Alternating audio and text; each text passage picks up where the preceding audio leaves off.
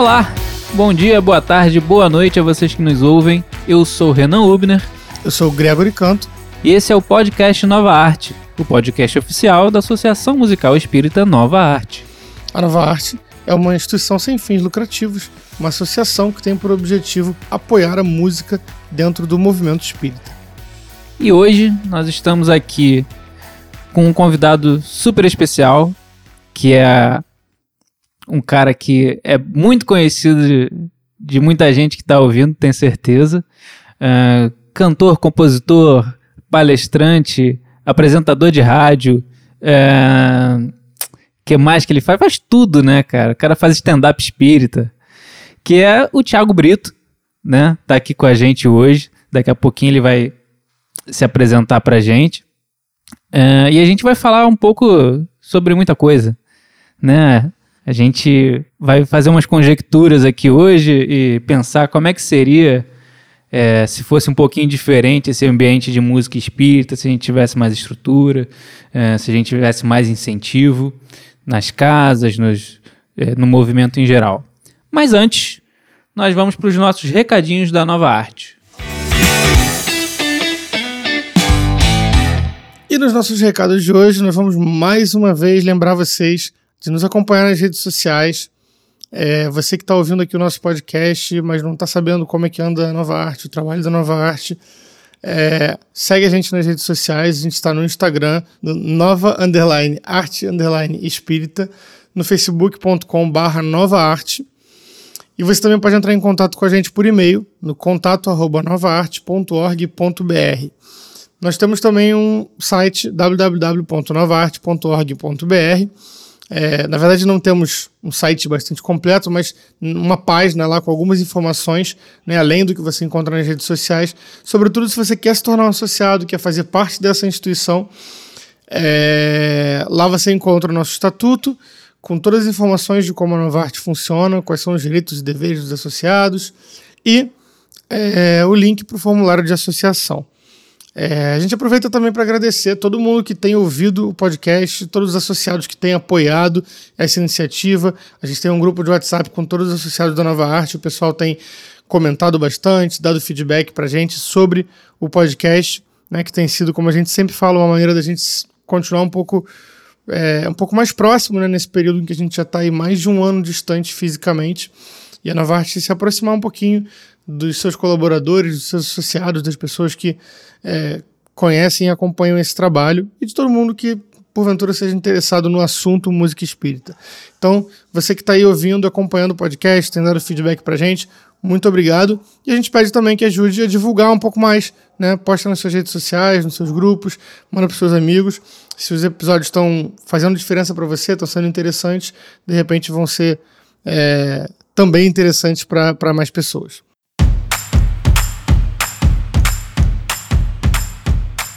Bom, e hoje a gente vai falar aqui sobre a, esse cenário hipotético, né? Como é que seria se a gente tivesse mais incentivo à música no movimento espírita, nas casas espíritas, né? A ter mais estrutura. Uh, a gente trouxe aqui o Thiago Brito, como eu já falei, ele faz um monte de coisa. Esse cara é ex-presidente da Nova Arte também, tava sentado na cadeira de presidente, cadeira hipotética de presidente no último mandato. E a gente trouxe ele aqui para bater esse papo. A gente já estava devendo essa, esse convite ao Thiago desde que a gente começou o podcast. Então, é verdade. É, ele é quase co-criador aqui também disso tudo. É, quase co-criador não, ele é co-criador disso aqui tudo também. Tiago, seja muito bem-vindo, se apresenta aí para a galera, e aí, galera ligada no nosso podcast, podcast Nova Arte. Eu tô aqui com esses dois rapazinhos aqui, de qual eu sou muito fã. São caras que, que me incentivaram muito a, a me apaixonar pela proposta da Nova Arte, né?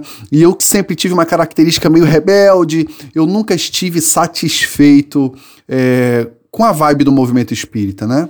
Eu sempre fui muito apaixonado pela proposta do espiritismo, mas o movimento espírita eu sempre achei meio xoxo, meio morno, meio borocochô, deu o adjetivo que você preferir. E aí eu conheço esses dois rebeldes também, com essa proposta da nova arte de, de sacudir, de fazer acontecer, de trazer conteúdo doutrinário, mas com música, mas com música de qualidade, né, cara? E aí eu me aproximei, vim como voluntário, cheguei, pude participar da diretoria, fiquei três anos como presidente, só de não ter sido impeachmentado, já empichado, já é uma vantagem conseguir concluir. Presidente no Brasil mas... concluir o mandato é um negócio muito raro, cara. É raríssimo, cara. Então, é, mas eu tive a honra e com certeza já já a gente volta e eu vou poder continuar contribuindo de alguma forma, não só como associado, que já sou, mas também como voluntário, né, cara? Então, feliz da vida de estar aqui com vocês, porque a gente tem umas paradas maneiras para trocar ideia hoje, hein? É isso aí. Cara, obrigado, Thiago, por aceitar esse convite, que foi não foi um convite, foi quase uma intimação, né? Vou, vou até aproveitar para entregar o jogo aqui. Esse tema que a gente vai falar hoje foi um dos temas que vieram de sugestão do Thiago.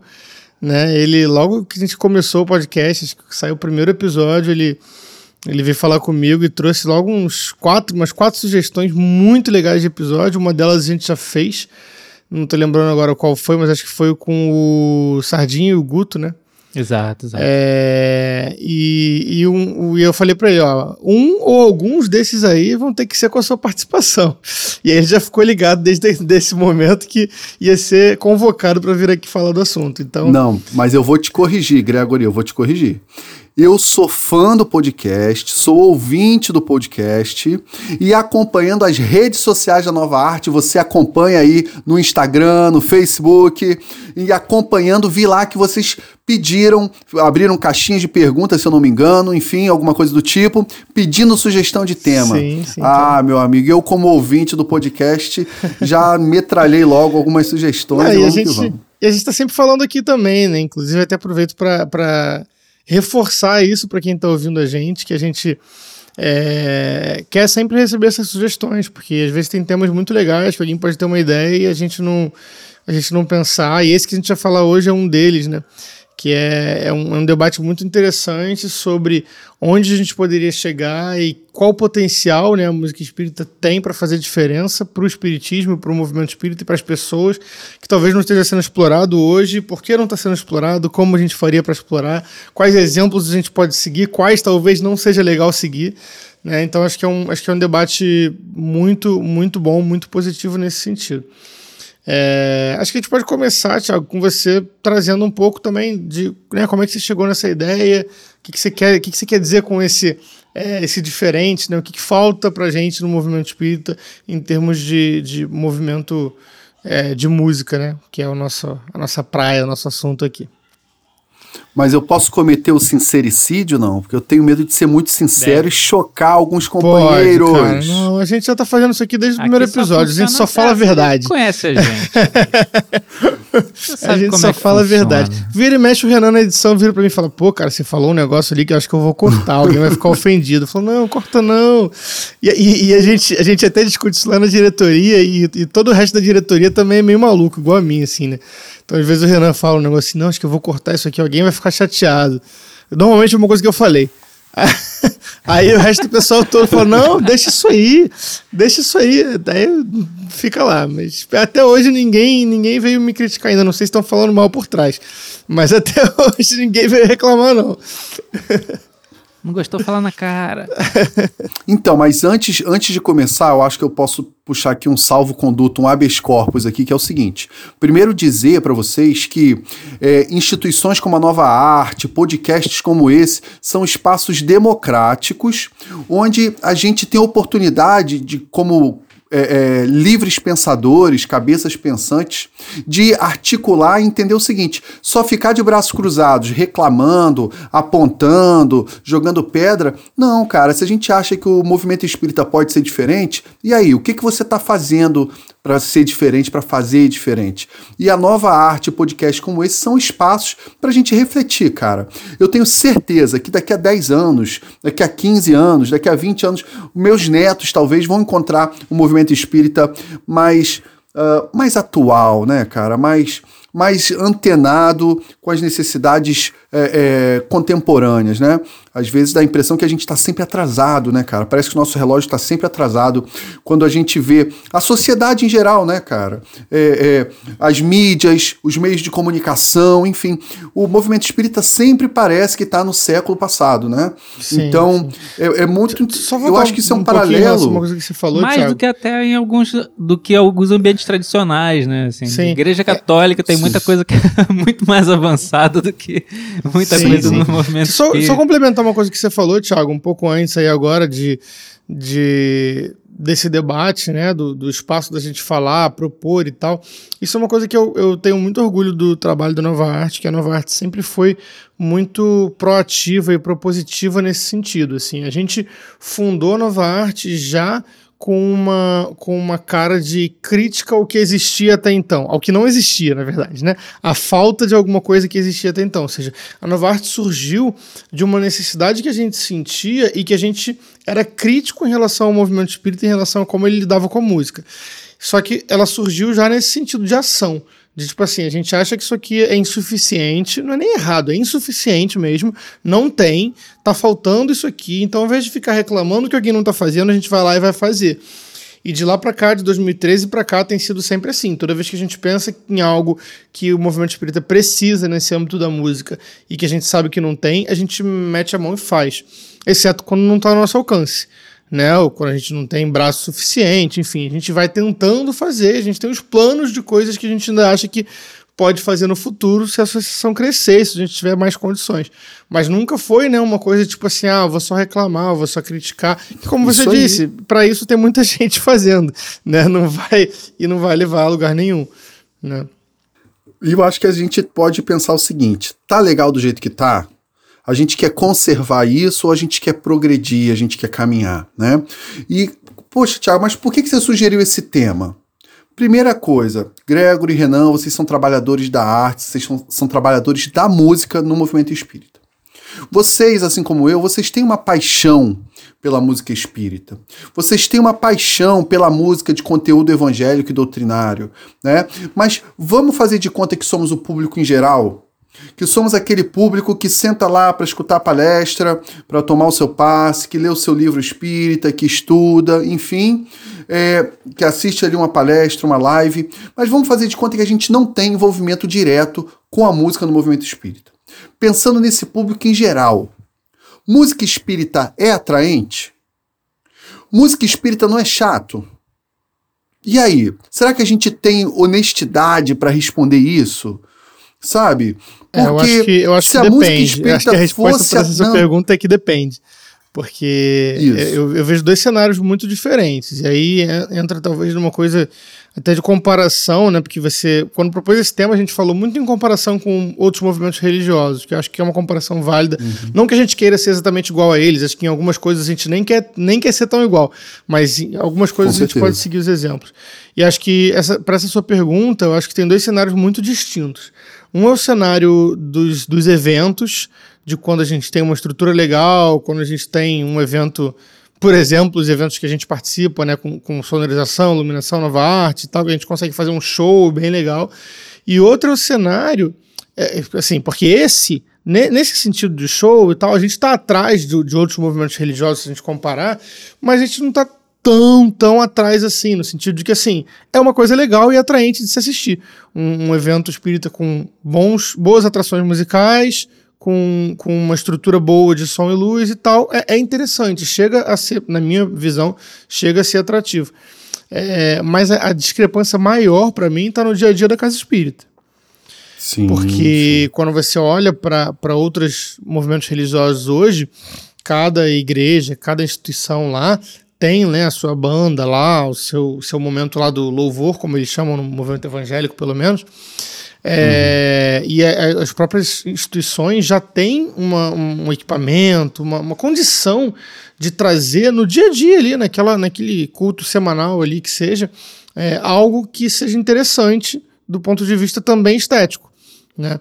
Como às vezes na casa espírita, ou você não tem nada, de música, né? Ou quando tem, muitas vezes não é, não é interessante, não é, enfim. A gente até costuma dizer, né? Às vezes a pessoa na palestra pública, por exemplo, pô, passou o dia inteiro trabalhando, chegou lá 8 e meia, 9 horas da noite, sentou, né, em tempos pré-pandemia, né, que a gente ia pessoalmente na, no centro espírita, o cara senta lá para assistir a palestra, antes da palestra vai ter uma harmonização, alguma coisa assim, e ele dorme porque está cansado do dia e aquilo ali não, não, né, não tá atraindo a atenção dele o suficiente para ele se manter ali animado, acordado, enfim, ligado no, no conteúdo, né, preparando para o que vai vir depois, que é, que é a palestra e tal, enfim. Nesse sentido do dia a dia da Casa Espírita, eu acho mais discrepante do que dos eventos. Ah, Gregory, deixa eu ser mais pessimista. Posso fazer o papel de advogado do diabo? Pode. Cara, é, se você quiser fazer um seminário espírita, um encontro espírita é, com palestrantes, você vai ter mais ou menos público do que você resolver fazer um evento musical espírita. Vai ter muito mais. Mais, provavelmente. Né? É, você tem que fazer. Eu vou falar igual espírita agora, que eu vou falar difícil. Você tem que fazer um trabalho hercúleo para conseguir colocar público dentro de um evento exclusivamente musical. Sim. Mas se de repente você chama um palestrante bacana, um orador bacana e coloca no meio, é, isso, inclusive, a gente, a gente quebrou tanta cabeça, né, gente? Na nova arte mesmo, com festivais super bem produzidos. Né? Porque, bom, deixa eu puxar saco aqui brasa para nossa sardinha. Falar em evento feito pela nova arte é falar em evento bem feito. Então, o evento produzido pela Nova Arte, ele no mínimo tem um som maravilhoso, uma iluminação linda, um palco bem montado. É, vamos, vamos ser honestos, vai, sem falsa modéstia. Com um cronograma bem organizado, com um roteiro bacana, enfim. Você, você tem que pegar três meses antes, divulgar para caramba. Quando não, colocar o ingresso gratuito. E mesmo assim, eu vou dizer para vocês, sendo bem pessimista, a música espírita não é atraente. Não é atraente porque não atrai público. Se fosse Sim. atraente, atrairia público. Agora, no nosso olhar, Gregory, Renan, nosso olhar mais apaixonado de quem é de quem é mais conhecedor do assunto, a gente garimpa, a gente sabe hoje quem são as referências dentro do nosso estado, a gente conhece. É, a gente vai fazer um evento, quem convidar? A gente sabe quem convidar. Mas se você chegar lá no Centro Espírita Allan Kardec, no bairro tal, na cidadezinha tal, pergunta para eles quem são as referências musicais. Eles nem conhecem. Em alguns lugares sabem, as pessoas não sabem nem que existe música espírita. E aí eu vou dizer para vocês, mas como é que você trouxe esse tema, Tiago? É, eu, eu tive uma caminhada muito intensa é, no, nessa parte musical, né? Vocês acompanharam, vocês foram grandes irmãos, grandes companheiros meus de caminhada. É, eu dediquei alguns anos aí, é, caramba, quase 10 anos fazendo um trabalho musical, viajando pra caramba, indo a várias cidades, indo a vários estados, exclusivamente com trabalho musical, né? Com os dois CDs que eu trabalhei. Eu lembro que eu chegava em várias casas espíritas, em várias cidades, até mesmo aqui no Rio Grande Rio as pessoas falaram: Ué, CD de música espírita?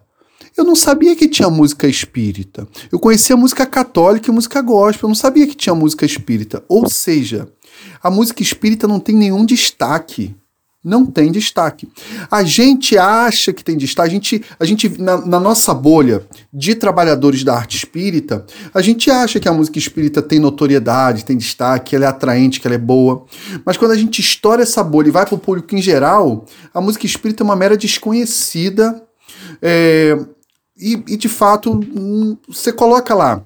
Na verdade, é um nicho, né, polêmica... Thiago? Assim, tem algumas casas Isso, é que nichado. divulgam né? Algumas casas divulgam, algumas casas fazem eventos, então o público daquela casa já conhece, e a gente percebe isso rodando com a Nova Arte por aí, pelo Grande Rio principalmente, porque a gente às vezes vai, em, vai fazer som em eventos de regiões diferentes, mas que às vezes tem os mesmos artistas, né? No último episódio a gente até falou sobre isso, né, Renan? Sobre quantas vezes os artistas eu se vi, repetem. E, e às vezes a gente encontra as mesmas pessoas no público. Ou seja, o cara, é verdade, o cara da né? Baixada, né? E ele foi lá no evento da Baixada assistir o show do Thiago Brito. Duas semanas depois tem Thiago Brito em São Gonçalo, o mesmo cara tá lá. E o cara não é trabalhador, não, da Nova Arte, nada disso. O cara foi lá assistir. Então, assim, a mesma pessoa. E para você conseguir minimamente encher o evento, você conta com esse tipo de coisa, com um, um, grupo tão pequeno de pessoas que você chega em regiões diferentes, às vezes o público está se repetindo. É né? Eu já vi isso acontecer, já encontrei pessoas assim. O cara é admirador da música, é empolgado, não é trabalhador, mas é um cara empolgado, tá sempre lá e o cara roda os eventos. Entendeu? Quando era, na verdade, pra você ir lá na Baixada e encontrar a pessoa da Baixada, em São Gonçalo encontrar a pessoa de São Gonçalo, e na Zona Sul encontrar a pessoa na Zona Sul, e não necessariamente é assim. Eu lembro do episódio aqui do podcast, eu acho que eu, dois episódios atrás aí, você cita um exemplo Gregory, no caso, cita um exemplo que é o seguinte: Espelho da Alma, que é pra gente a super referência, histórico, é, desbravador, enfim, é, pioneiro no rock and roll da, do movimento espírita.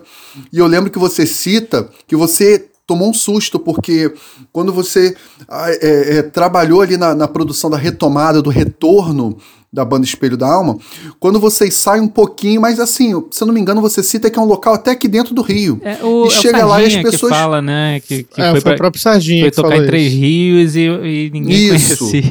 Isso, isso. Então, quer dizer, dentro do Rio de Janeiro, e a galera, para eles é a primeira vez. Uma banda que tá com quantos anos já? 30. Ah, quer dizer, 30, 30 a gente anos, fez o, o audiovisual lá, deve ter 32 agora. Pois é. Então, é disso, sabe? Então, é, a música espírita sempre esteve escondida.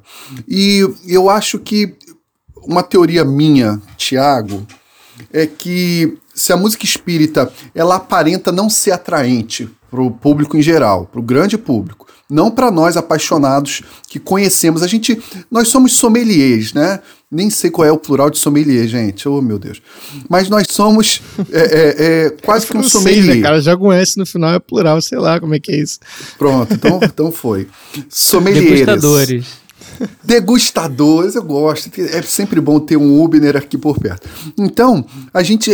É, é, nós somos degustadores, então a gente conhece o que é legal é, de samba espírita, o que é legal de soul espírita, rock espírita, de voz e violão espírita, a gente conhece, mas o público em geral não.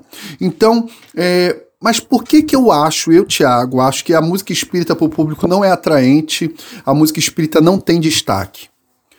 Porque aí é que, que o, o medo do cancelamento, do sincericídio é agora porque por muito tempo ela foi mal feita. Então, ela não tem credibilidade.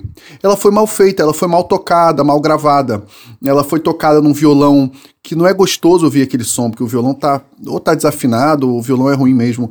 Aquele microfonezinho de videokê de 15 reais, 18 reais, é, apresentado de uma forma tosca, de uma forma, de uma forma amadora demais, né?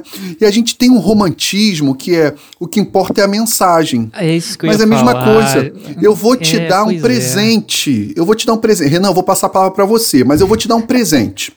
Não, mas era isso, assim, essa coisa é do que importa que é a mensagem. Só que é até a página 2, né? Assim, não é bem assim. É, porque, ah, mas o que importa é a intenção, o que importa é o que tá no coração. Só que aí eu quero te dar um negócio, eu embrulho num papel de pão amarrotado e te dou.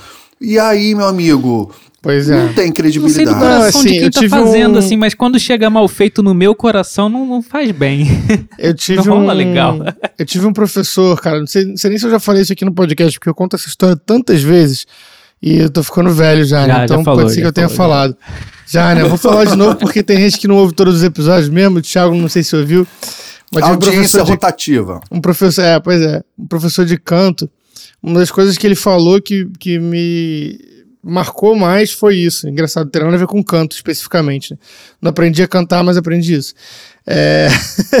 que ele falava que, é, inclusive, eu fui fazer aula com ele, né, com a intenção de aprimorar o canto e tal, para uso no movimento espírita, na música espírita. E ele não era espírita, mas ele, enfim, já teve outros alunos também religiosos e tal. E ele falava isso, que olha, não importa o quão bela é a sua mensagem, a letra da música que você está cantando e tal. Se você não fizer com que a estética musical daquilo ali também seja bela, também seja bonita, para que, que você vai cantar? Pega esse texto e lê. que você não vai estragar a experiência dele e a mensagem dele para as pessoas. Né? Então, no final das contas, é... É, é um pouco disso. Né? Você, a arte tem relação com a estética e a forma. É... Mas assim, se você quer fazer arte só por fazer arte porque só a mensagem é boa, talvez não seja arte que você precisa fazer, talvez você queira passar aquela mensagem de outra forma. Então, assim, a, a estética ela tem essa, essa importância muito grande quando você está fazendo uma coisa relacionada à arte. Realmente não faz sentido nenhum você pensar que é só o conteúdo, né, Thiago? Então é isso. E, e a gente vê que por muito tempo algumas, algumas mensagens bonitas se perderam e ficaram escondidas. É, por exemplo, eu não vou citar aqui a instituição, porque eu não vejo necessidade, tá? Mas eu já passei por algumas instituições de mídia fazendo esse trabalho de comunicação que eu gosto de fazer, né? Eu já apresentei alguns programas é, em algumas web TVs espíritas, na própria rádio também, na Rádio Rio de Janeiro, enfim. Então a gente tem esse, esse, esse trabalho. E eu já vi alguma, alguma instituição dessa por exemplo, é, ter dificuldade de colocar na, su, na, na sua grade é, trabalhos musicais.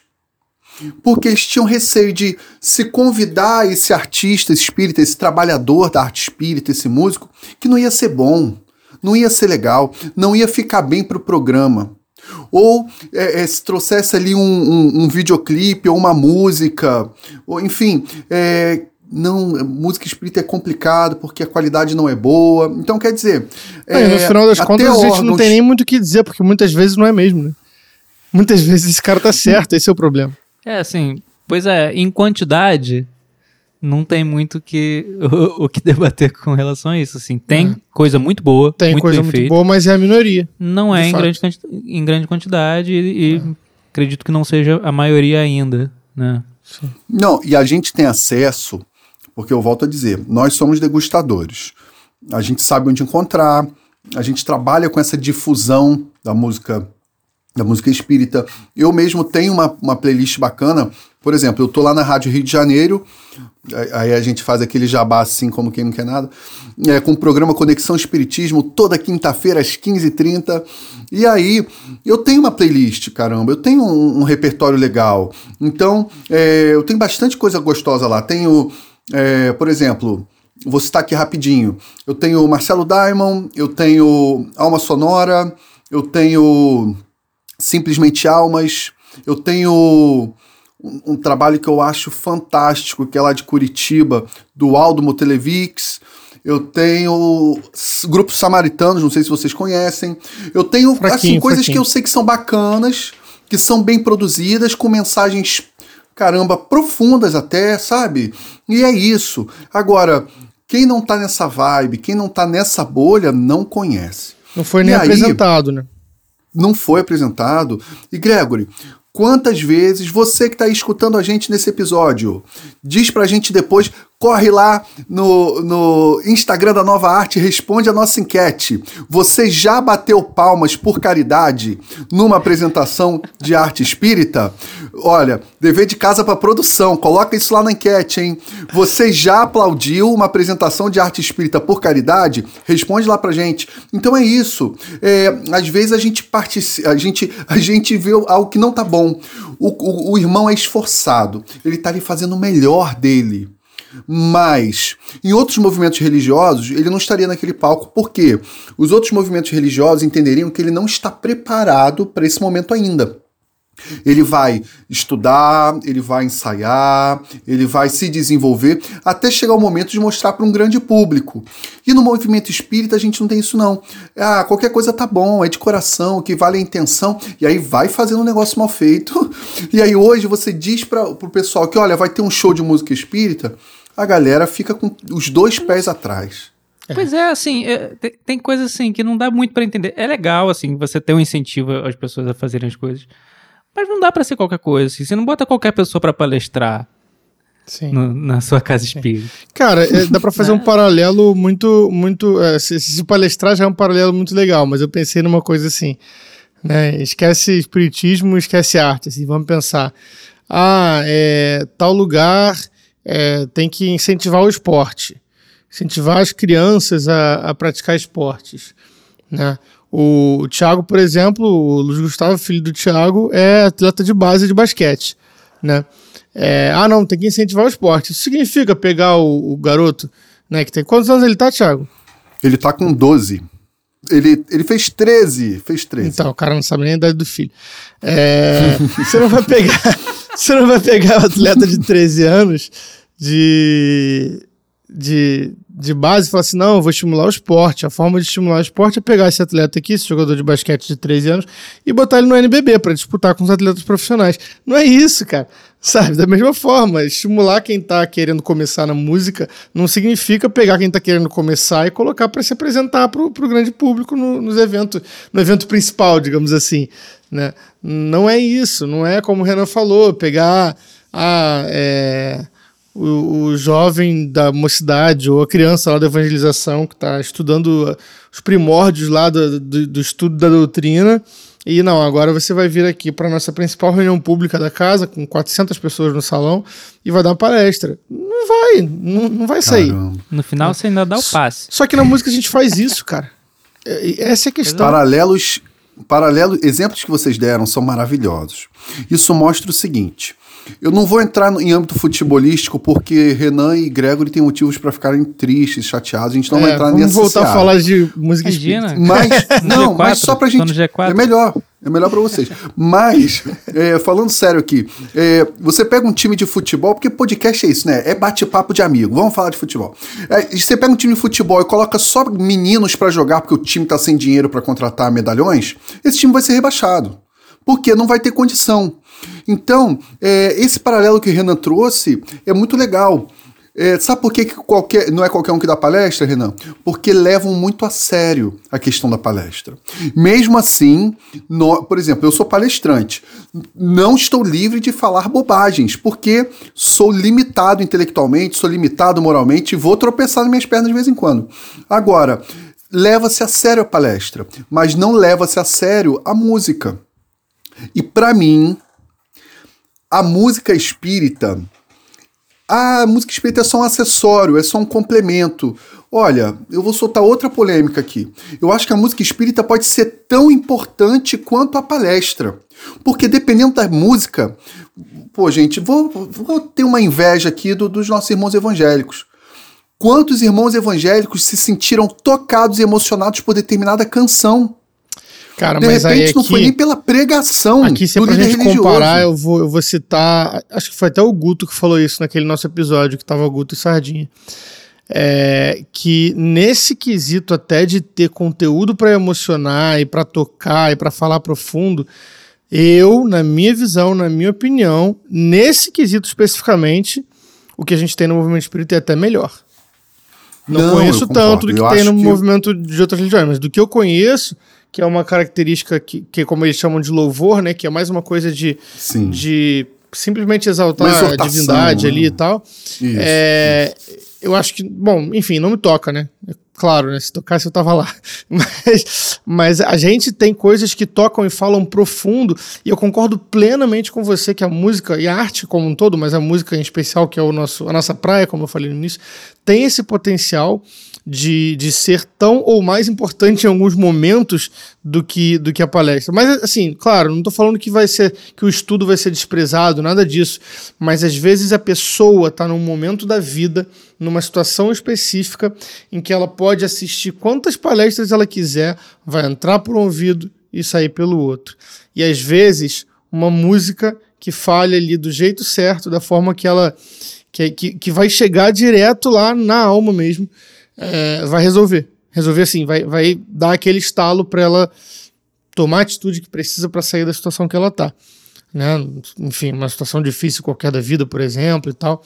É, muitas vezes a música pode ser mais importante para a pessoa naquele momento ali. E a gente perde isso, a gente desperdiça isso de verdade. É, por conta dessa falta de divulgação, de prestígio, de seriedade, de respeito à música. Né? Porque isso que você estava falando, de pegar ah, na palestra a gente não coloca o, o, o inexperiente para dar palestra, mas na música qualquer coisa serve, é um desrespeito à música. E sempre lembrando que isso não é para menosprezar ninguém, né? Isso, é uma questão de, de, de ter espaço para cada coisa, né? Para quem está começando, é um espaço diferente do, do espaço. Sim. Basicamente de- tem de espaço um- para de todo mundo, mas não é o mesmo espaço. Sim, sim, pois é. Enfim, sim, é processo, né? Isso aí. você vai aprendendo e você vai ganhando experiência, vai fazendo uma coisa menor e vai. É, em tudo na vida, né? É, tem uma coisa que eu, que eu acho graça, que é o seguinte. Que, o que é caridade para a doutrina espírita? A gente vamos, vamos tomar um banho aqui, tomar um gole da, do- da base doutrinária. O que, que é caridade? Então tem espírita que acha que caridade é doar o cobertor, que caridade é doar o quilo de alimento. Olha, eu sou caridoso, fora da caridade não há salvação. Não, essa não é a caridade.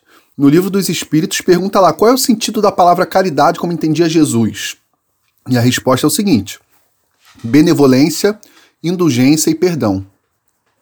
Então é você ser benevolente, é você ser bonzinho, você ser indulgente, é você revelar, relevar o tropeço dos outros, a limitação dos outros, e você perdoar.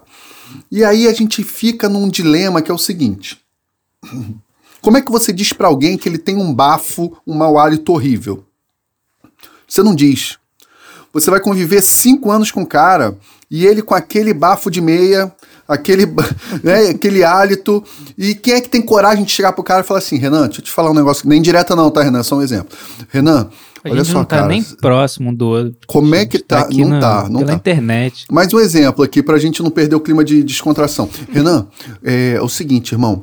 Quando você fala, sai um cheiro diferente. Como é que fala? Como é que fala pro Renan? Não tem como falar, né? Então, na verdade, aniversário, né? Parabéns, cara. Tá aqui um presente pra você, um Listerine, né? Olha aí, triste daqui, Listerine pode patrocinar nosso podcast, Listerine. É, Então, é, caramba, se você não fala e deixa o cara é, é, desfilando esse, esse odor bucal aí por aí, você também tá faltando com caridade. Eu acho que às vezes a pessoa fica sem jeito de dizer, olha, não tá legal. Não, eu acho que precisa ensaiar mais. E eu já vi o Gutenberg falando aqui no outro episódio é, sobre isso. Olha, tem que ensaiar mais. Olha, ainda não tá pronto, ainda não tá bom. Né, O rapaz queria mostrar pra ele a composição, Sim, queria sim. mostrar pra ele a música, né?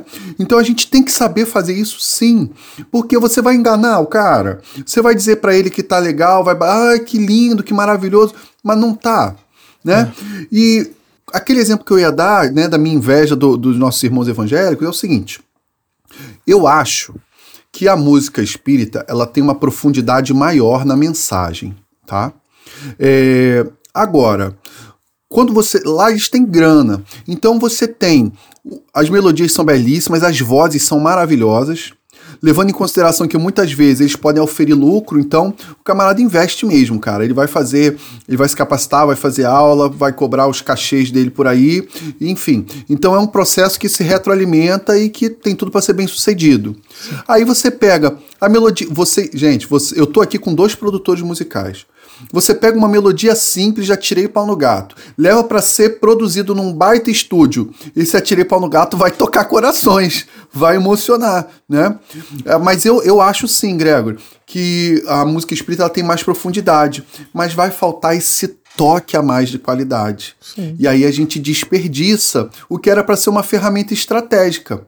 Ô Renan, você não acha que no espiritismo às vezes a gente se coloca como se fosse ET, como se a gente vivesse num mundo diferente do mundo lá de fora?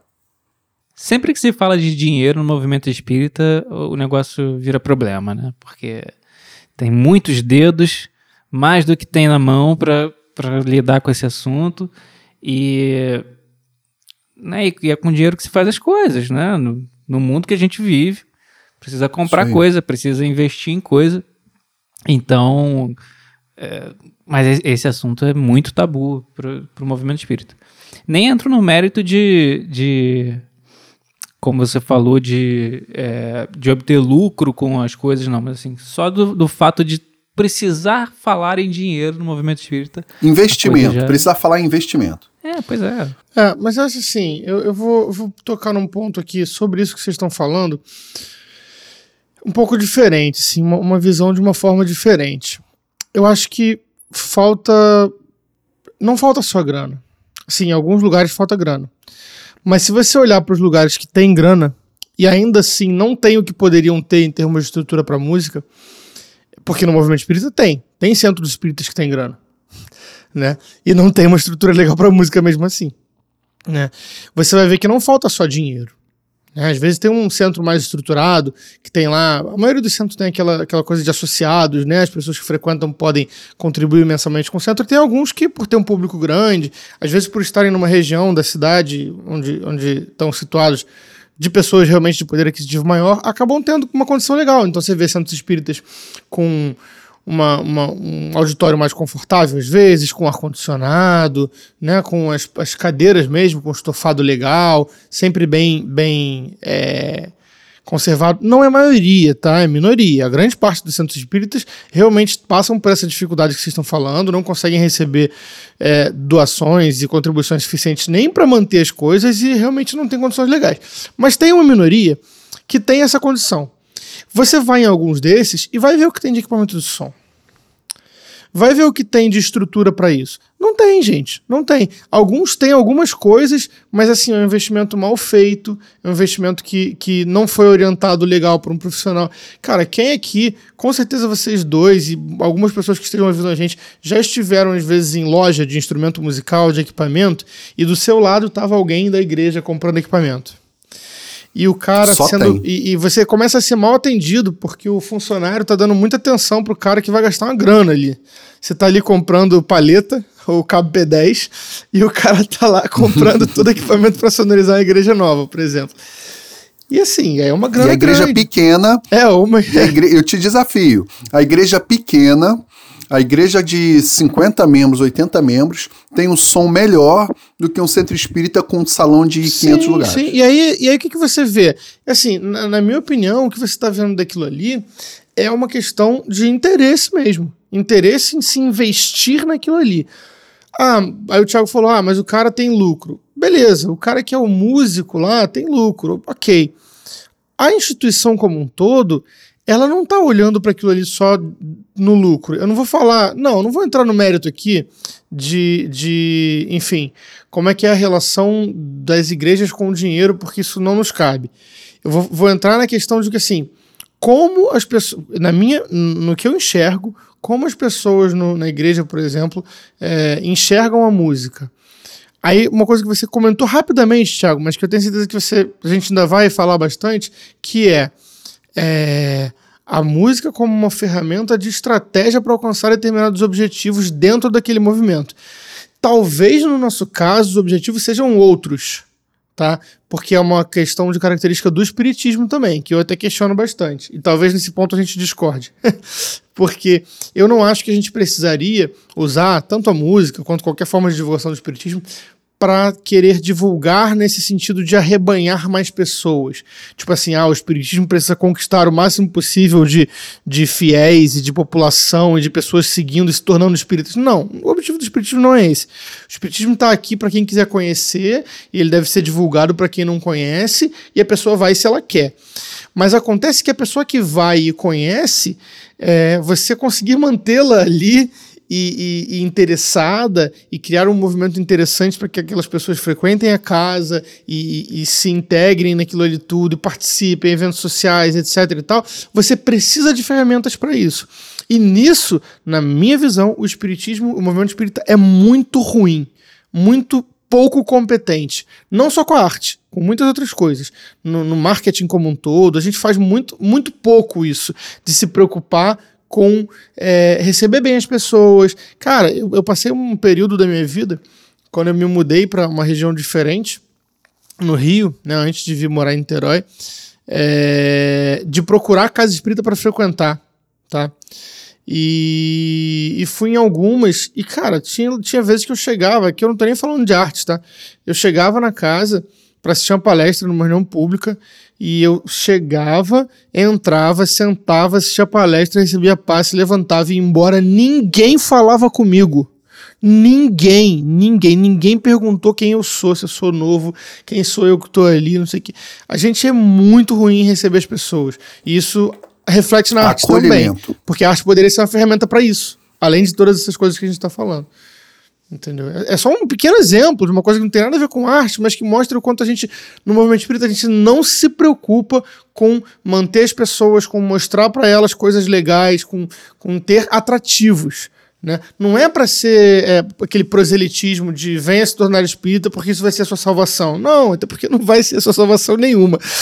Mas, mas, mas no sentido de assim, cara, a gente está aqui, o espiritismo é isso aqui e ele, ele tem isso aqui de interessante. Né? E a gente não faz isso. E a arte acaba sendo um reflexo disso. Não há interesse, não há esse, essa preocupação com esse investimento.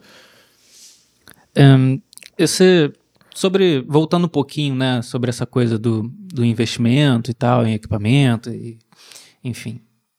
Uh, eu já bati esse papo algumas vezes, assim, com algumas pessoas, até de, de, de conversar com um dirigente de casa espírita, né, fazendo evento com Nova Arte e tal. E já, já até dei alguns conselhos no, numa contramão disso, mas vou explicar por quê. É, assim, a gente estava falando de, de movimento evangélico, né, principalmente, que tem uma, uma cultura muito forte, é, no sentido de ter é, um, um, protagonismo muito grande da música, né, e, enfim, né, assim, depende muito do segmento, né, mas também tem contato com, com amigos, tem contato com é, com clientes né, fora do movimento espírita que, que trabalham, enfim, com, com, com música evangélica. E é uma realidade muito diferente, né? Assim, é, primeiro porque a, a casa é, ela tende a arrecadar mais, né? Porque no movimento espírita a, o que a casa espírita arrecada é o que as pessoas vão lá, enfim, poucas dos frequentadores, pouquíssimos dos frequentadores se associam e pagam uma quantia lá. É, é uma quantidade muito pequena. Então, assim, a, a tendência é que essa casa ela arrecade menos, é, enquanto em outros movimentos que, que tenham é, a coisa do dízimo, então, enfim, é, não entrando no mérito disso, mas é, tende a arrecadar mais. É, por outro lado, investe muito mais é, na questão da arte, nas pessoas que estão ali, não só na arte em si, mas investe muito nas pessoas, né? Então, assim, o cara que está ali, ele está aprendendo, é, né, o jovem, né, criança, ele, se ele quiser, ele vai aprender a tocar guitarra muito bem dentro do, do, do, da igreja. Se ele quiser, ele vai aprender a tocar bateria muito bem dentro da igreja. Ele vai ter estrutura para aquilo né? Nem que ele vá aprender fora, muitas vezes a, a igreja banca aquilo para ele, né?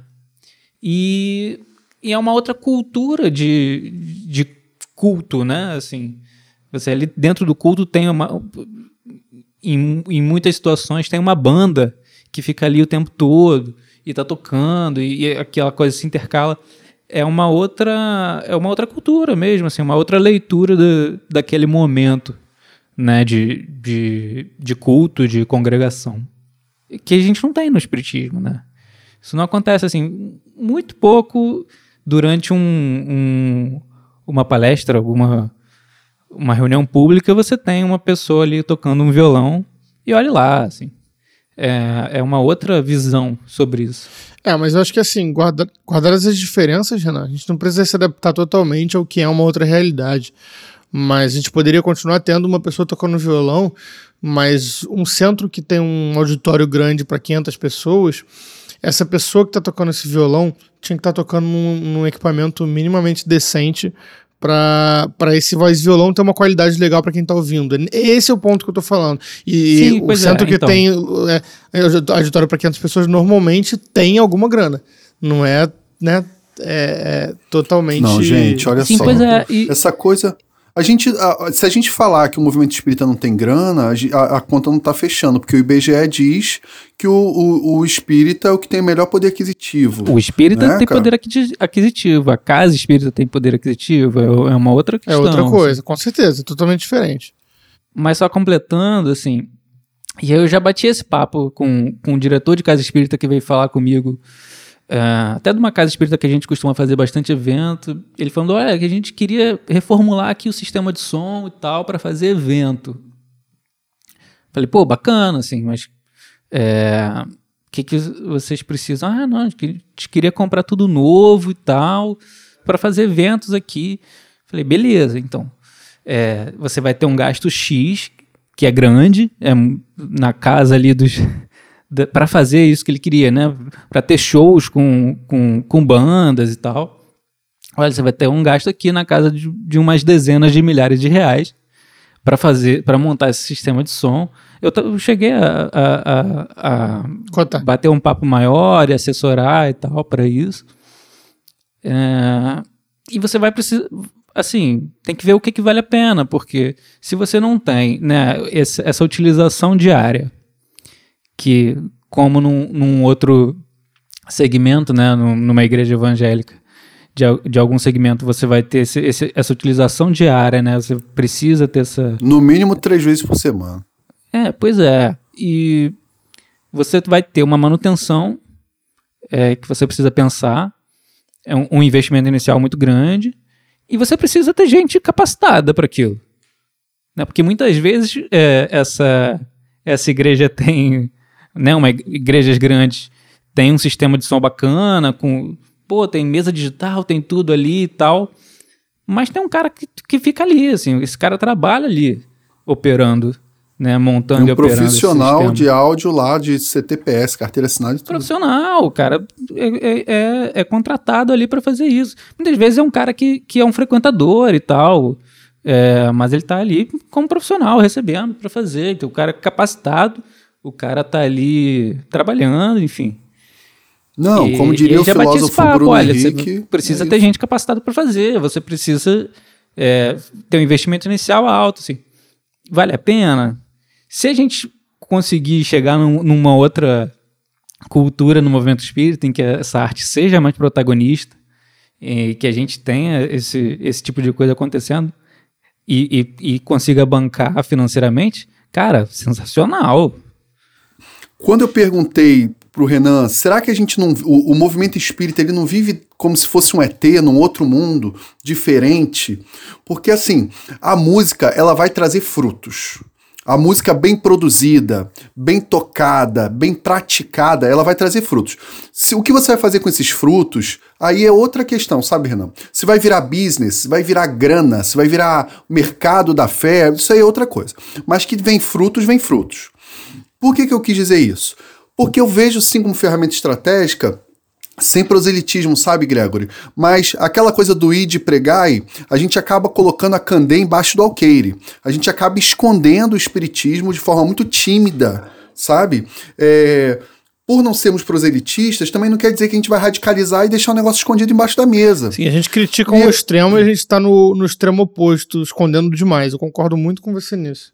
Assim, a gente sabe o que a gente não quer fazer. O espiritismo não está no mercado da fé. A gente não está aqui para disputar rebanho, grana, lucro. dirigente da casa espírita não está aqui para colocar dinheiro no bolso e andar de carro importado com a grana do, do, do, do, do centro espírita. Esse é o lugar onde a gente não quer chegar. Agora, é, a gente pode falar do lugar onde a gente está. Quando eu falei que, que a gente parece que nós somos ETs, que nós somos. É, é, tem até aquela brincadeira do, do alecrim dourado que nasceu sem ser plantado, né? Parece que a gente é um pé de alecrim dourado. Porque a sociedade vê a música como ferramenta estratégica, sim. O perfume que você compra, o tênis que você compra, a camisa que você compra, é, é, a bebida que você toma, enfim, é, a novela que você assiste, o filme que te emociona, Todos eles utilizam a música como ferramenta estratégica. Em propaganda é assim, em vídeo é assim, para convencimento ideológico é assim. No cinema tem até um Oscar pra... específico de música. Pô, cara. Pra você ver o tamanho da importância da música ali. Você assiste um vídeo, uma peça publicitária, tá? É, para te convocar para um curso, para te convocar para comprar um produto, um carro, para qualquer coisa que você imaginar. É, é, é loja de departamento, os jingles, enfim, é, campanha política. Tudo tem um trabalho de tocar na sua emoção, de tentar alcançar o teu coração, é, te tocar na alma, Por que, que a gente não entende que a música é ferramenta estratégica para o bem? Porque a galera acha que marketing, estratégia é uma coisa pejorativa. Aí é o que eu falei para vocês. Geram frutos. O que você vai fazer com esse fruto, aí é outra coisa. Agora, Lá fora a música é super estratégica, a vida sem música não é, não é legal. É, é, não existe. Faz, você que está aí escutando, de repente você nunca prestou atenção. Olha a sua televisão, preste atenção na propaganda que passa, ou no, na sua internet, na sua rede social. Gente, não existe nada sem música. Não tem como haver um, um movimento espírita é, dinâmico, pujante, é, é, esse convite do id pregai esse Jesus, esse pescador de almas, por que não utilizar a música como essa ferramenta potencial? E aí é aquilo que a gente estava falando, o ir de pregar e não colocar a candeira embaixo do alqueire, a música é uma ferramenta importante nesse aspecto. Sim. É só, só, só completando rapidinho, é, quando eu falo que. Né, eu falei que é, muitas vezes não vale a pena ter, ter um, um, aparato muito grande ali dentro do centro espírita. Isso é uma coisa é, que, que é para o nosso cenário atual e não quer dizer que, que, o, que essa casa, né, que, esse, que esse ambiente não tenha que investir em alguma coisa. Porque é, é, também ter, é, chegar no, numa casa espírita e ter um equipamento capenga de tudo para fazer qualquer coisa que seja, né, porque é muito diferente Até você... pra palestra é ruim, cara. O cara sim, tá falando, é muito diferente tá você, você ter um equipamento que você vai fazer um show de uma banda grande, né, que isso é um pouco mais específico e que é menos, é, é, não, faz menos parte da rotina dos centros espíritas do que eu gostaria, por exemplo, mas faz menos. Mas assim, para você ter uma, uma palestra de qualidade, é, para você ter um voz e violão de qualidade que seja, é, na, no teu dia a dia do centro espírita, cara, você precisa ter um investimento mínimo ali de uma mesinha de som é, que, que, seja lá, vai lá, oito canais, que já, já, que já sustente o, o, isso, né? Um sistema de som bem alinhado, enfim. É, a, a questão de não, não, de não valer a pena um investimento gigante não quer dizer que não tem que ser bem cuidado para é. fazer é. isso. Eu queria fazer um exercício de imaginação aqui. É, baseado nisso que a gente falou de ter dinheiro ou não ter dinheiro, do quanto se dá importância e tal. A gente estava com essa insatisfação com a falta de estrutura e trabalhadores e equipamento no movimento espírita, a gente resolveu fundar a Nova Arte. Né?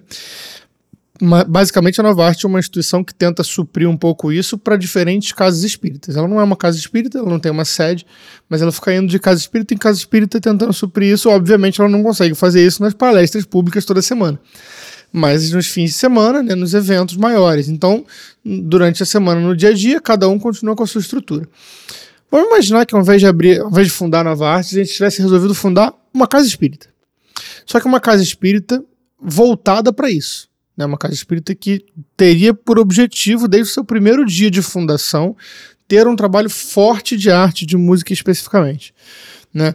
A gente começaria lá com poucos frequentadores, daqui a pouco a gente ia começar a tentar investir, e aí o que, que acontece? Seria uma casa que já teria identificação com isso desde o início, iria atrair um público que tem interesse nisso. Seria uma casa que ia pedir dinheiro para as pessoas, porque isso é uma coisa que no movimento espírita acontece, as casas espíritas têm dificuldade de pedir dinheiro. A gente aqui na Novarte pede dinheiro desde que fundou a associação, então a gente tem essa cara de pau que a gente acha que faz falta, então a gente faria a mesma coisa que a gente faz na Novarte, pedir para as pessoas se associarem, contribuírem. E vamos imaginar que algum dia, depois de alguns anos, a gente chegasse a ter o mesmo nível de equipamento que a gente hoje tem na Novarte. Só que a gente seria uma casa espírita. Vamos imaginar isso, né? Que falta para Novarte hoje, para ter isso, é ter uma sede e ser uma casa espírita. Mas o equipamento a gente tem. Mas imagina que a gente tivesse fundado uma casa espírita e tivesse hoje em dia o mesmo equipamento que a Novarte tem. Com esse objetivo de trabalhar música. A gente teria tudo isso que a gente está falando aqui. A gente teria reuniões e palestras com músicos participando sempre, poderia, poderia ou não ser uma banda, poderia ser um voz e violão só em alguns dias, em outros poderia ser uma banda igual a gente tem lá na igreja evangélica. Semanalmente lá, fazendo as, as atividades que não seriam só voltadas para música, teria palestra do mesmo jeito, teria lá evangelização, mocidade, tudo, só que sempre com a música em volta, sempre com a música valorizada e sempre com o investimento pensando nisso. Então, ao mesmo tempo que conforme você fosse tendo dinheiro, você ia pensar em investir num, num uma cadeira mais estofada, confortável para as pessoas no ar-condicionado, você também ia estar tá pensando no microfone, também ia estar tá pensando na mesa digital, também ia estar tá pensando em tudo ao mesmo tempo. Claro que ia demorar um pouco mais para conseguir tudo isso, mas se você tem essa mentalidade desde o início, a realidade é diferente e o resultado é outro. O resultado é mais parecido com isso que a gente está falando. Por que eu estou falando disso tudo? Essa casa espírita que eu saiba não existe. Né? É por isso que eu falei, uma, uma imaginação mas eu estou propondo aqui uma ideia de raciocinar como seria se você fundasse uma casa espírita pensando assim. É... E é uma realidade totalmente diferente. Ou seja, o que falta no final das contas é essa mentalidade e esse interesse. Não é só o dinheiro, tá? Só vou lembrar de uma coisa que eu falei que essa casa espírita não existe. Talvez tenha, exista um embriãozinho perto da gente de algo que pode se tornar essa casa espírita, que é uma instituição parceira, irmã da Nova Arte, que começou como uma instituição só de arte, mas hoje em dia tem uma sede e, e antes da pandemia, né, tinha inclusive palestras públicas e evangelização, etc. Ou seja, está se encaminhando para se tornar uma casa espírita com arte envolvida ali, que é uma coisa que eu quero muito ver acontecer, que é a oficina. Né? Gente, inclusive, a gente pode trazer alguém da oficina aqui, oficina de estudo da arte espírita, para contar um pouquinho para a gente sobre isso, sobre os planos deles para isso. Mas me parece ser uma coisa assim, um planejamento de tornar uma instituição que era voltada só para arte em uma casa espírita é, é, com muita arte, me parece uma, uma proposta muito interessante. Né? Então, enfim, acho que pode ser até um, um, futuro papo bem legal. Mas eu queria falar desse, desse, desse exemplo hipotético aqui, fictício, só para a gente pensar. É, o que, que falta mesmo? Será que é só dinheiro? Eu não acho que seja só dinheiro. Eu, porque em, lugar, em alguns lugares a gente vê que existe o dinheiro e não existe isso tudo mesmo assim. Então, Gregory, eu acho que Bom, a tendência é que a médio prazo, essa casa espírita que investe em, em, música de qualidade, em aparelhagem, infraestrutura, enfim, e no uso da música cotidianamente, a médio prazo ela vai ter uma casa é, é, com, como um espaço mais dinâmico, mais, mais atraente, mais alegre, mais viva. Eu acho que a gente acabou desenvolvendo uma cultura é, que não tem a ver com a proposta de Kardec, a gente acabou construindo templos espíritas. E espiritismo não tem templo. Né? Então, ah, porque a casa espírita é um hospital. Então, é um hospital de almas. Então, não pode ter muita alegria, porque o hospital não tem, não tem música, né? Ah, não, porque a casa claro espírita tem, é um. Gente. Não, olha que interessante. Falar que não, tem um hospital espírita... mesmo de corpo físico que é mais alegre do que algumas casas espíritas por aí. Mas são conceitos que a gente acaba criando alguns dogmas, é, é, são amarras que vão atrapalhar. Ah, não, mas a casa espírita, eu vejo, eu vejo o centro espírita sim como um hospital, mas de forma filosófica, uma analogia, um sentido figurado sabe? É um hospital sim, porque eu me considero uma alma doente que estou ali tomando um remédio chamado evangelho. Show. Ah, é uma escola. É uma escola, porque ali eu estou aprendendo, ok. Mas aí a galera acaba transpondo isso é, é, ao pé da letra. E escola não pode ter muita música, não, porque senão vai atrapalhar a aula, não é isso? Então, é, a gente acaba criando dogmas. E aí a gente conhece um documento maravilhoso que a Federação Espírita Brasileira publicou, mas as casas espíritas não conhecem, que é a CFN, que é o Conselho Federativo Nacional, a CFN 05/2014. Mas, meu Deus, mas que negócio é esse que o Thiago está falando aí? Gente, esse CFN 05-2014 é o seguinte: é a Federação Espírita Brasileira dizendo para as casas espíritas: façam arte na casa espírita e arte de qualidade. Esse documento, ele só tem. Procurem depois no Google, dê um Google, principalmente se você for trabalhador da Casa Espírita, dirigente da Casa Espírita. Vou repetir: CFN 05-2014. Só vou sintetizar em três itens aqui. São três diretrizes principais desse documento: a difusão da doutrina espírita por meio da arte. A diretriz número 2, a capacitação técnico-pedagógica e doutrinária dos trabalhadores da arte, ou seja, capacitar os trabalhadores da arte de forma técnica, pedagógica e doutrinária, ou seja, capacitar para fazer bem feito.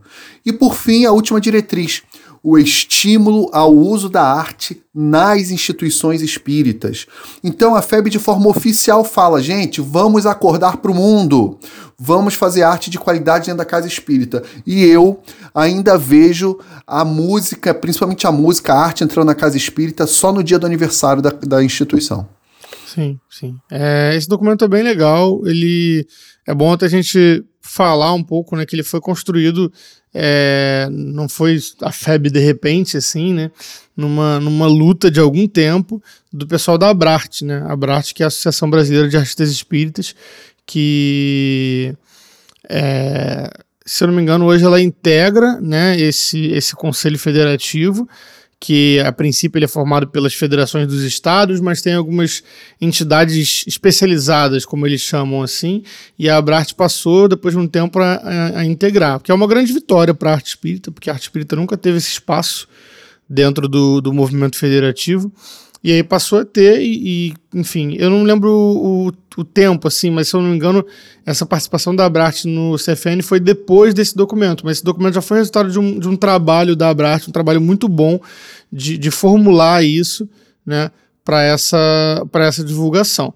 Mas assim, cara, eu acho, assim, ele é muito bom, ele é muito positivo, mas é um texto no papel, né? O que a gente precisa é ação. Né? E essa ação não dá para vir de cima para baixo desse jeito.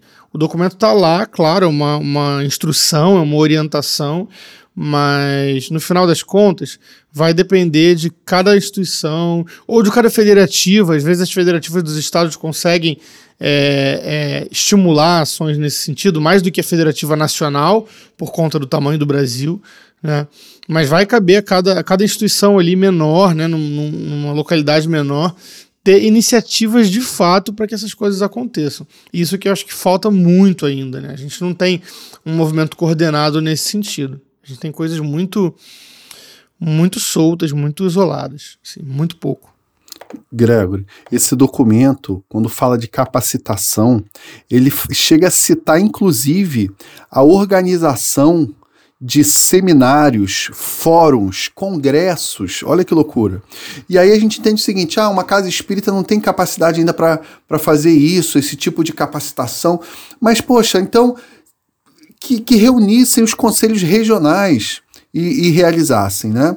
E aí a nova arte vem com essa proposta. Ao invés da gente ficar só reclamando, a gente vai lá, descruza os braços e tenta fazer dentro das nossas limitações, nossa limitação de, de voluntários, nossa limitação de estrutura, mas a gente tenta suprir isso quando na verdade Tá lá, tá escrito, só tá escondido. Então, você que está escutando a gente, faça a sua casa espírita conhecer esse documento, porque, meu amigo, é, só para uma, uma, um cadastro que ficou sem ponta lá atrás. O Renan falou que foi convidado por uma grande casa espírita para pensar em estruturar uma casa. É, é, a nível de aparelhagem, de som, de equipamento e tudo mais. Uma casa espírita gigante vai gastar, vou dar um chute aqui que eu sou leigo, 40, 50 mil reais. Estou tomando mais ou menos como base um patrimônio que a gente tem na nova arte de equipamento, tá? Então, um salão um salão gigante para 500 pessoas, 700 pessoas, de repente vai gastar 40, 50, 80 mil reais, não sei. Mas tem casa espírita pequenininha que com 3 mil reais já é um avanço gigante. A casa espírita um pouco maior que de repente com 5 mil reais, com 8 mil reais resolve.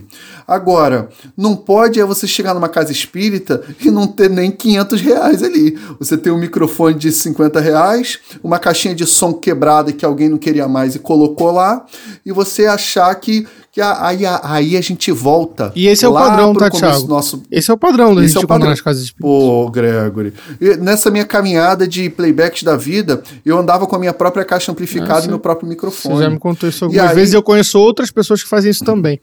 Você não é o único, não. Já ouvi isso de outras a pessoas. A gente cansou de fazer isso. É. Ah, eu carreguei muito equipamento próprio também. Quando eu tinha a banda, né, a acústica do cera, antes de é. ter a. Antes do, da Nova Arte, antes dos Samaritanos e tal.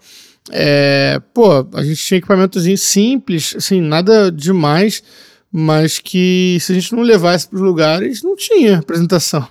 Porque não tinha nem mesa com canais suficientes para colocar os instrumentos. Entendeu? Não era uma banda grande, era uma banda pequena. Mas, e aí a gente voltou a gente voltou para o início do nosso episódio. Por que, que a música espírita não tem destaque? Por que, que a música espírita não é respeitada? Por que, que ela não tem um protagonista? Um protagonismo? Porque se ela é mal feita e mal apresentada, ela não tem credibilidade. Ela não é vista como uma ferramenta potencial. Mas a gente voltou para o início, cara, porque isso é cíclico. Essa é a grande questão. Isso se, se autoalimenta, esse, esse movimento todo é, insuficiente, digamos assim, ele se autoalimenta. A gente começou lá atrás falando da baixa qualidade não, que, que a própria música já teve e tem muitas vezes, né, de, de, a pessoa se apresenta não estando preparada e às vezes né, não faz um bom trabalho e é estimulada mesmo assim, estimulada no sentido de vai lá e faz, né, não é no sentido de, de vou te capacitar, né. É, e aí isso, isso queima o filme, digamos assim, da música espírita, né? e, e, e, aí por conta disso não se investe, e por falta de investimento não melhora, e, e fica assim para sempre, assim, quer dizer, para sempre, até que algumas ações anticíclicas aconteçam. Né? A, a fundação da, da nossa instituição é uma ação anticíclica em relação a isso. É uma ação que tenta quebrar esse ciclo para que isso mude. Né? Outros trabalhos, como o da oficina que eu citei ainda agora, é uma outra ação anticíclica fortíssima nisso, porque é uma instituição muito forte em capacitação, né? uma instituição que, que faz esse trabalho, que tenta é, é valorizar muito a questão da qualidade. Né? Tenta não? Conheço né? outros cases de sucesso. A gente também só foi pessimista, gente. Deixa eu dar um refresco para vocês. Tem outros cases tem a, a oficina de estudo da arte espírita, tem o EFRA, vocês conhecem o EFRA lá em São Gonçalo? Sim, que é um sim. espaço do Conselho Espírita de Unificação daquela região, é um espaço próprio para eventos, eles têm os equipamentos deles e é muito bacana. Tem um outro caso também maravilhoso, que são dois casos que se unem em um só, que é a Casa de Cultura Espírita de Mesquita e o Grupo Carpe Diem, Sim. que são são duas entidades que, né, nessa simbiose, que fazem um trabalho também de muita qualidade em infraestrutura. Então são pequenos focos de, de luz. Não é? São pequenos focos de luz ali que tem arte, tem música espírita bem feita, com qualidade e com infraestrutura. É, e a Mas arte, são pequenos e a música casos, sendo né? levada a sério e respeitada, como a gente falou. Respeitada enquanto ferramenta crucial né? E por conta disso recebe investimento e recebe trabalho. Né? Investimento a gente não está falando só de dinheiro, né? Investimento do tempo das pessoas que planejam aquilo ali, que realizam. Né? Acho que esses exemplos que você deu foram ótimos, até para a gente começar a, a, partir para concluir aqui o nosso assunto de uma forma até positiva, de que assim, ó, existe um caminho.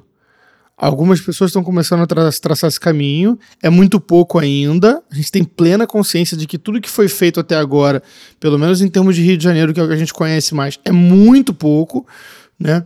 Mas esses caminhos são possíveis. Né? Eu queria ver um dia alguém fazer isso que eu comentei aqui como, como hipotético fundar uma casa espírita do zero, assim, tipo, ó, isso aqui é uma casa espírita que vai ter por objetivo trabalhar com arte, e investir, colocar. Talvez a casa de cultura seja um pouco disso, é porque eu não conheço tão bem de frequentar e tal. Eu não sei se lá funciona como centro espírita mesmo no dia a dia. Tiago talvez saiba, tipo de palestra e tal, acho que não. Funciona, né? funciona, funciona. É, então talvez, palestra, talvez é, já, já exista o que eu estava falando aqui.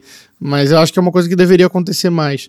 Né, ter casas espíritas começando a ter é, esse perfil, até que isso talvez se torne comum, né, se torne o padrão, se torne normal, e não mais esse padrão que a gente falou, né, do, do lugar em que você, para fazer uma, uma palestra cantada lá com playback, ou seja, que você só precisava de um lugar para reproduzir o, o, o seu playback e uma voz, não uma estrutura tão grande, ainda assim precisa levar equipamento. Né? Então que a gente um dia não precise mais disso. Né? Não sei quanto tempo vai demorar, mas de repente esse caminho já está sendo traçado aí.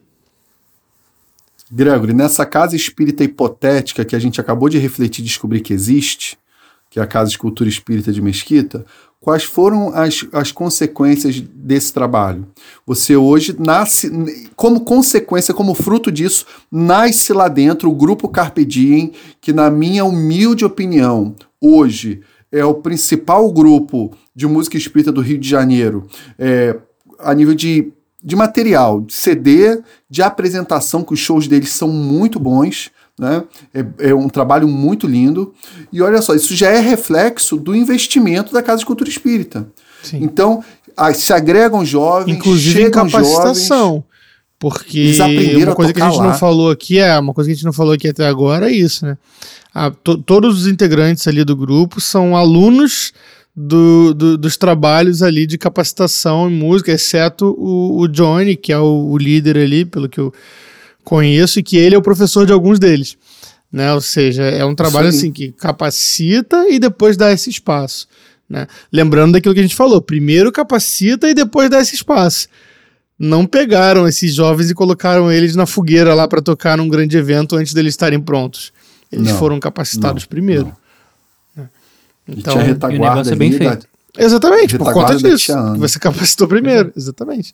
Né? Uhum. É, Não, e essa retaguarda Tiana que fazia a direção dos trabalhos, supervisão e sim, acompanhando, sim, vendo ele tá sempre legal. fala. Né? Eu, não, eu não conheço, mas eu já, ouvi, já os vi falar algumas vezes. Bom, gente, acho que a gente pode encerrar por aqui de, de pauta principal, né? A gente é, conseguiu ter uma visão bastante ampla né, do que falta, do que a gente não faz, do que a gente faz de errado, do que a gente pode fazer de certo para mudar isso, e um pouquinho de pessoas que já estão fazendo. Né? Acho, que, acho que são caminhos, tem outros caminhos possíveis, mas acho que fica essa mensagem aí de que de repente no futuro a gente chega lá. No, no, no médio prazo, digamos assim.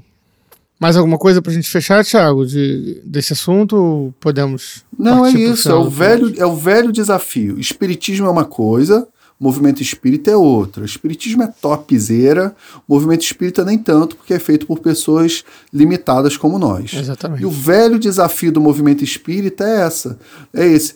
E aí, vai seguir ou não vai seguir a proposta do espiritismo?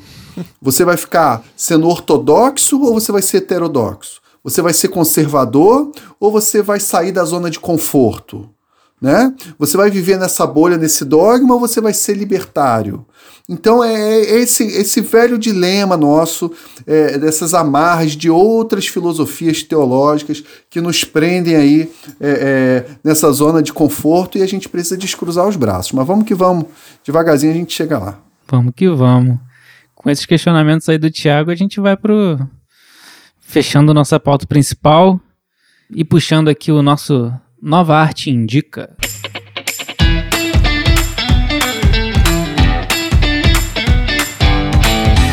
Beleza, pessoal. Depois desse papo tão bom é, sobre o movimento de música espírita, vamos indicar mais um material aqui. A gente está sempre falando muitas vezes de trabalhos até que a gente participou.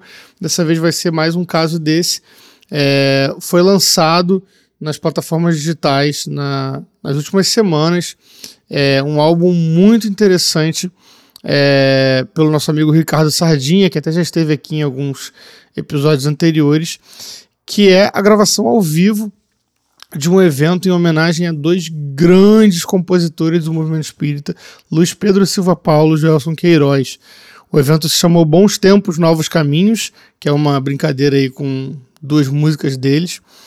É, e foi um evento que aconteceu, me ajuda aí, Renan, em 2018, né? A gente estava conversando esses dias. Acho que foi em 17 ou 2018, 18, 17 é. ou 18, já tem um tempinho. E a Nova Arte fez a sonorização, iluminação, e a gente fez a gravação, né, em, em- em canais lá, com o nosso equipamento digital do evento. É, na época chegou a ser publicado em vídeo mesmo, tem no YouTube também esse show, mas agora é, foi concluída aí mixagem e masterização do áudio e publicado, então tá no Spotify, tá em diversas plataformas aí de streaming. É, Bons Tempos, Novos Caminhos. Homenagem a Luiz Pedro Silva Paulo e Gelson Queiroz. É a nossa indicação de hoje. Vai ficar o link lá na, na, na descrição do episódio. Tá? Foi um show muito legal, com diversos cantores interpretando com arranjos bem diferentes, bem bonitos, músicas desses dois compositores e com participação deles também no final.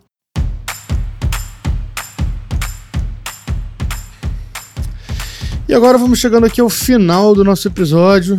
Mais um, um episódio bastante gostoso de, de fazer, né? De, de conversar. A gente tem feito aqui essa, essa conversa entre amigos mesmo, como o Thiago falou. Thiago, muito obrigado, cara, pela sua participação. Obrigado pela sugestão lá desde o início, quando você trouxe o tema pra gente, assim como alguns outros que você já trouxe. É, a gente criou esse podcast para isso mesmo. A gente está sempre tentando fazer episódios com convidados, porque a gente quer trazer os nossos amigos e companheiros de trabalho para bater esse papo, né? Para conversar sobre, sobre a música espírita, que acho que a gente tem bastante coisa para trazer para as pessoas fazendo isso. É, agradeço você que nos ouviu até aqui também, que tem ouvido o nosso podcast, que está nos acompanhando. É, e vamos ficando por aqui. Queria pedir, Thiago, para você é, deixar seus recados finais aí. Aproveita para divulgar suas redes sociais, divulgar o que você quiser divulgar aí dos seus trabalhos. Você que tem bastante coisa sempre, tá sempre muito nativa no movimento, então você tem aí 40 minutos para divulgar. Brincadeira. Vamos lá, fala aí um pouquinho, cara. Nada, nem preciso dos 40 minutos para achar que eu vou bater o recorde de tamanho do episódio, hein? Tô suspeitando. Mas então, é, cara, segue lá no, no, no, Instagram, no Facebook, Thiago Brito Espiritismo. A gente está sempre divulgando alguma coisa lá. Tem os nossos livros. Se você quiser revisitar o nosso trabalho musical, tá lá no YouTube alguns videoclipes também. E é isso, cara. A gente tá aí nessa, nessa divulgação é, entendendo que somos todos ainda muito carentes dessa doutrina, desse evangelho, e o que a gente puder fazer para divulgar, para soltar no ar e, e, colocar à disposição das pessoas esse, essa luz, a gente vai fazer. Tá bom? Tiago Brito Espiritismo nas redes sociais. Maravilha, Tiago. Muito obrigado pela sua participação. Espero que seja a primeira de muitas. É, de verdade, assim, acho que você vai estar em muitos episódios desse podcast. é, e lembrando, né, a todo mundo que a nova arte existe porque nós acreditamos na arte espírita e acreditamos muito na arte espírita. E a arte espírita depende de cada um de nós. Então, assim, vem fazer parte dessa história também. Você que está ouvindo, você que está acompanhando o podcast, se você ainda não é associado da Nova Arte, Vai lá no site da Nova Arte, www.novaarte.org.br. Clica lá em Associe-se para você fazer parte dessa história junto com a gente, para fazer parte desse trabalho com a gente, colaborar cada vez mais com a arte espírita. Se você está gostando do podcast, se você tem sugestão para dar para gente, vai lá no contato arroba novaarte.org.br, manda sugestão, manda crítica, manda o que você quiser lá por e-mail para a gente, vai falando com a gente que a gente vai tentando melhorar cada vez mais o nosso trabalho aqui do podcast. Bom, por hoje é isso. Muito obrigado a quem nos ouviu até aqui. Até a próxima. Tchau, tchau.